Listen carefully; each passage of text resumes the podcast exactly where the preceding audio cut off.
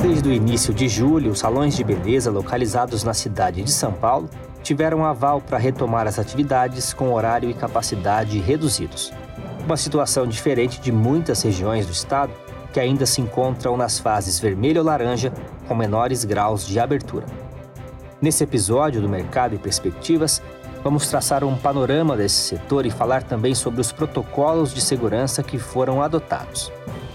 Nossos convidados são Luiz Bigonha, presidente do Beleza Patronal, que é o sindicato que representa a categoria aqui em São Paulo, e Thaís Cione, diretora de Relacionamento e Marketing da Esmaltier, uma rede de salões em Piracicaba, aqui no interior do estado. Vamos começar ouvindo Luiz Bigonha, que também é diretor da FEComércio para a área de serviços, falando sobre como as empresas do setor de beleza sentiram os impactos da pandemia. Nós perdemos cerca de 70% é, do faturamento do negócio da beleza, né? É, do negócio de beleza, mesmo agora com a retomada. Mas nesse período de quarentena, que foram mais de 100 dias, no estado de São Paulo, nós perdemos quase 16 mil salões de beleza, ou seja, estabelecimentos de beleza, desde barbearias, é, é, salões de beleza, clínicas de estética. E no, no estado, encerramos nesse período de pandemia 48 mil carteiras de trabalho. Então, o impacto foi grande pelo que você está vendo, Fernando. Uhum. E diante desse impacto, como que você avalia o conjunto de, de políticas públicas, de pacotes do governo? Eles foram suficientes para socorrer, pelo que você está falando? Uh, não, né, Luiz? Exatamente, não foram suficientes. Na verdade, foi uma demora muito grande, né? Nós fizemos algumas, é, algumas reuniões com outros países, com o nosso setor, é, com a Alemanha, com a França e com a Inglaterra. Todos os recursos, para você ter uma ideia, um salão de até cinco funcionários na Alemanha recebeu um aporte financeiro na primeira semana de fechamento de 20 mil euros para poder sustentar todos os custos operacionais do negócio, desde aluguel, é, é, impostos como IPTU, é, água, luz, telefone, e mesmo com, com tudo fechado, né? Além da ajuda dos salários dos empregados que foram pagos é, integralmente. Já no Brasil, tivemos uma demora gigantesca.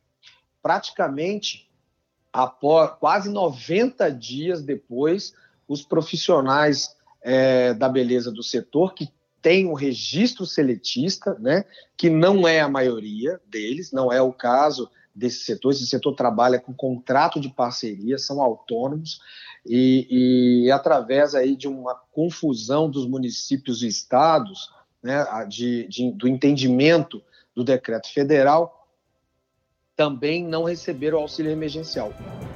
Esse foi o Luiz Bigonha, presidente do Beleza Patronal. Eu aproveito esse gancho e passo a palavra para Thaís Cione, da empresa Esmaltier de Piracicaba. Vamos entender como foi o efeito para eles que na ocasião dessa entrevista estavam operando na fase laranja, a segunda mais restrita numa escala de 5. No nosso caso de ramo de salões, foi bem complicado, bem traumático desde o começo da quarentena, porque inicialmente essa quarentena era para ter durado 20 dias apenas aqui. Depois ela acabou se prorrogando para um mês. Quando estava para abrir, que eles autorizaram que a gente abrisse, foi feito né, um investimento alto para isso, para poder fazer toda essa reabertura e se readaptar às necessidades do momento. E apenas 10 dias depois mandaram fechar novamente, sendo que até então o número de casos estava diminuindo e não aumentando.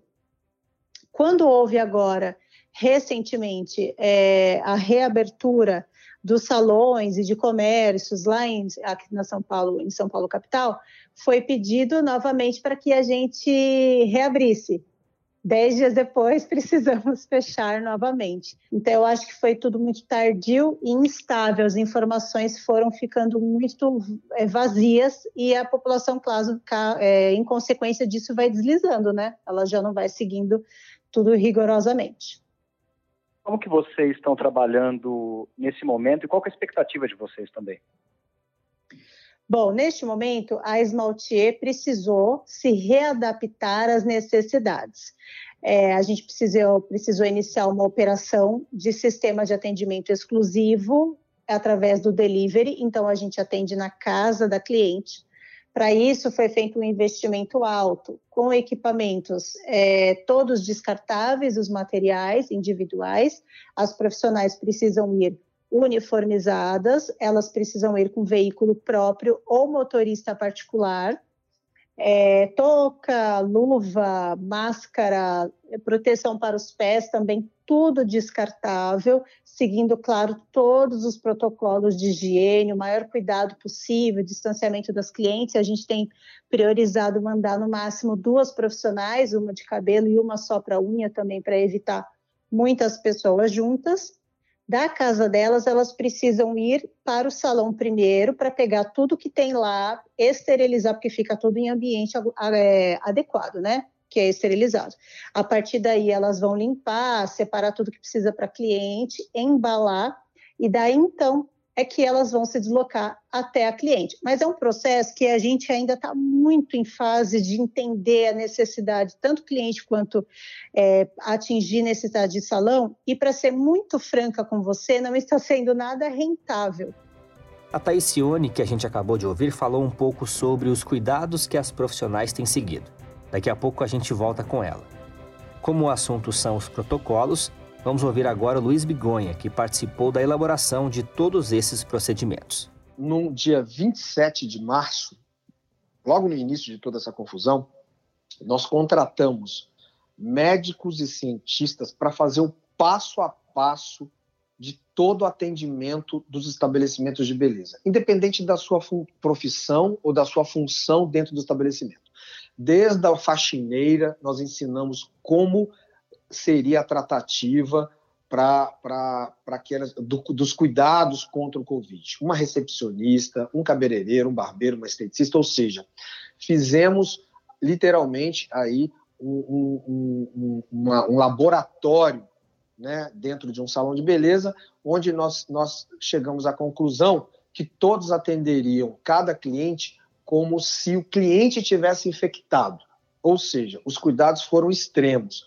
Nós homologamos no Tribunal do Trabalho da segunda região com o desembargador, que é o vice-presidente hoje do tribunal, este um acordo que falava desse, desse já desse protocolo, mesmo antes do Estado e município pensar em protocolos de, retoma, de, de retomada, o nosso setor foi o primeiro do setor da beleza a apresentar o protocolo no dia 27 de março, falando exatamente como os estabelecimentos deveriam se comportar no atendimento, até porque é, nós somos, até pelo Código Brasileiro de Ocupação, o CBO, nos seus códigos, nós somos saúde e higiene, pelo decreto federal, somos saúde e higiene também.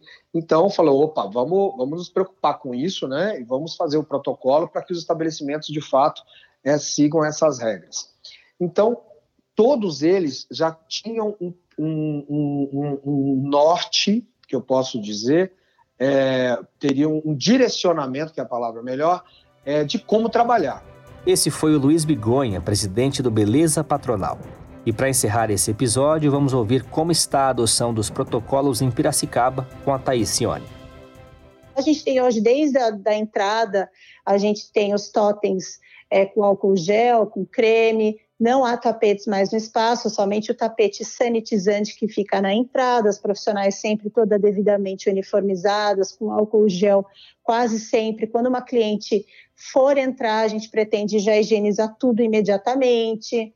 É, a gente tirou, por exemplo, qualquer tipo de coisas que a cliente pudesse ter muito contato, como, por exemplo, uma revista, que às vezes ela toca para ler, mas outra pessoa vai tocar junto. Outros equipamentos que ficavam próximos para elas também não tem mais. Então, assim, não faltará estrutura para a hora que a cliente voltar. A gente só espera que consiga voltar, né, Fernando? É verdade, Thaís. Thaís, obrigado pelo tempo, obrigado aí pela, pela experiência de vocês, trazer a experiência de vocês aqui para a gente. Espero que, que, em breve vocês continuem é, é, podendo operar da maneira que, que, vocês desejam aí. Obrigada, Fernando, pela oportunidade e parabéns aí pelo trabalho. Eu agradeço a presença do Luiz Bigonha e da Thaís Cione nesse episódio dedicado ao setor de salões de beleza. Se você quer mais informações sobre os protocolos de reabertura, acesse o lab.fecomércio.com.br. Eu deixo o link aqui na descrição. E lembro também que o Beleza Patronal oferece um treinamento online de segurança para os profissionais da área. Se você tem interesse, vale a pena se informar. Nós vamos continuar acompanhando a reabertura e trazendo materiais dedicados à orientação dos empresários. Eu sou Guilherme Baroli, a entrevista e o roteiro desse episódio são de Fernando Saco, a gravação e edição do estúdio Johnny Days. Esse foi o Mercado e Perspectivas. Obrigado pela sua companhia e até a próxima.